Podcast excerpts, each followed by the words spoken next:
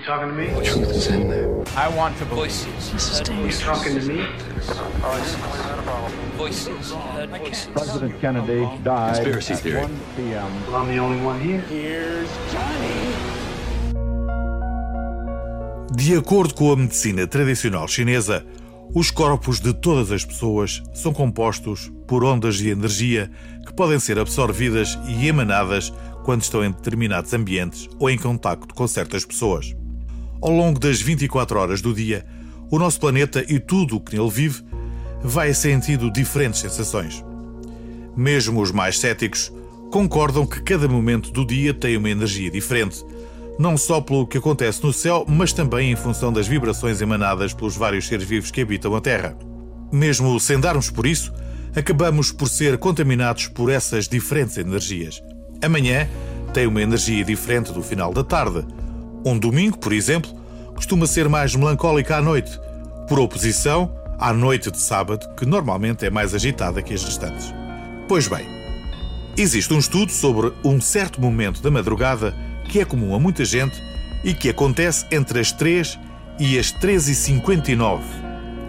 Por algum motivo, diversas pessoas com sintomas de depressão acordam a essa hora e, de contínuo, sentem-se muito mais tristes que o normal. Mas também há o caso de muita gente que acorda durante este período e que, apesar de não sofrer de depressão, só consegue voltar a adormecer depois das 4 da manhã. Uma das teorias que tenta explicar estes episódios refere que é neste período horário que se dá o auge da madrugada e que a frequência energética das pessoas fica muito baixa neste momento, até mesmo os batimentos do coração. E é por isso que acordamos.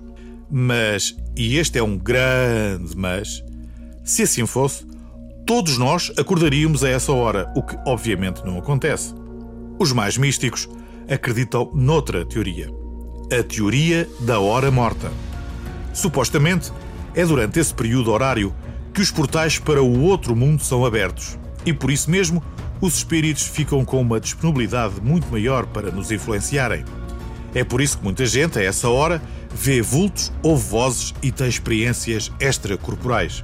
Há também quem defenda que é às três da manhã que os demónios subalternos resolvem descer ao nosso mundo físico e por aqui ficando a socializar até perto das quatro horas, altura em que os galos podem começar a cantar. E esse é o sinal para que os ditos demónios tenham que retornar ao seu mundo subterrâneo. Não é preciso procurar muito para encontrarmos exemplos de pessoas que acordaram durante a hora morta e de contínuo vão à casa de banho ou à cozinha beber água. Durante o percurso, são confrontados com sombras ou imagens desfocadas em espelhos. A explicação é simples. Os espelhos são portais para outras dimensões. E a mãe da Branca de Neve sabia disso. Mas porquê 3 da manhã e não as 2 ou as 5? A resposta pode ser um pouco teológica. Jesus Cristo morreu às 3 da tarde e esta hora tornou-se a hora simbólica de Jesus, a hora divina, a hora da Santíssima Trindade. Por oposição, às 3 da madrugada seria a hora oposta, ou seja, a hora maligna, a hora em que os seus opositores se manifestam.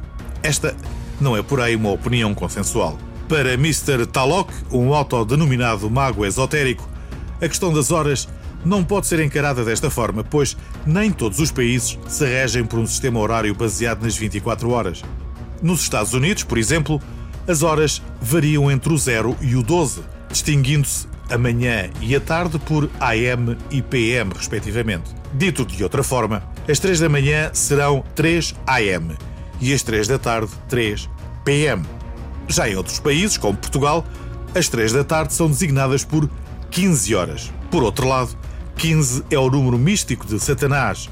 No tarot, a carta 15 é representada pelo diabo. Portanto, o verdadeiro horário da Trindade são as 3 horas da manhã e as 3 da tarde, ou 15 horas, será o horário do diabo. Mas existem mais explicações. Os mais espiritualistas acreditam que o dia se divide em três grupos: as horas abertas, as fechadas e as neutras. Cada horário tem um significado. As horas neutras são aquelas que não apresentam influências negativas ou positivas. São períodos em que existe um equilíbrio entre as outras duas forças. Os horários que se caracterizam como horas neutras são as 18 e as 6 horas. Já as horas fechadas são os momentos em que as influências positivas se manifestam e nesses períodos é possível realizar qualquer tipo de ritual. A chamada hora morta está incluída nesse grupo e, portanto, acordar às 3 da manhã não é um indício necessariamente negativo.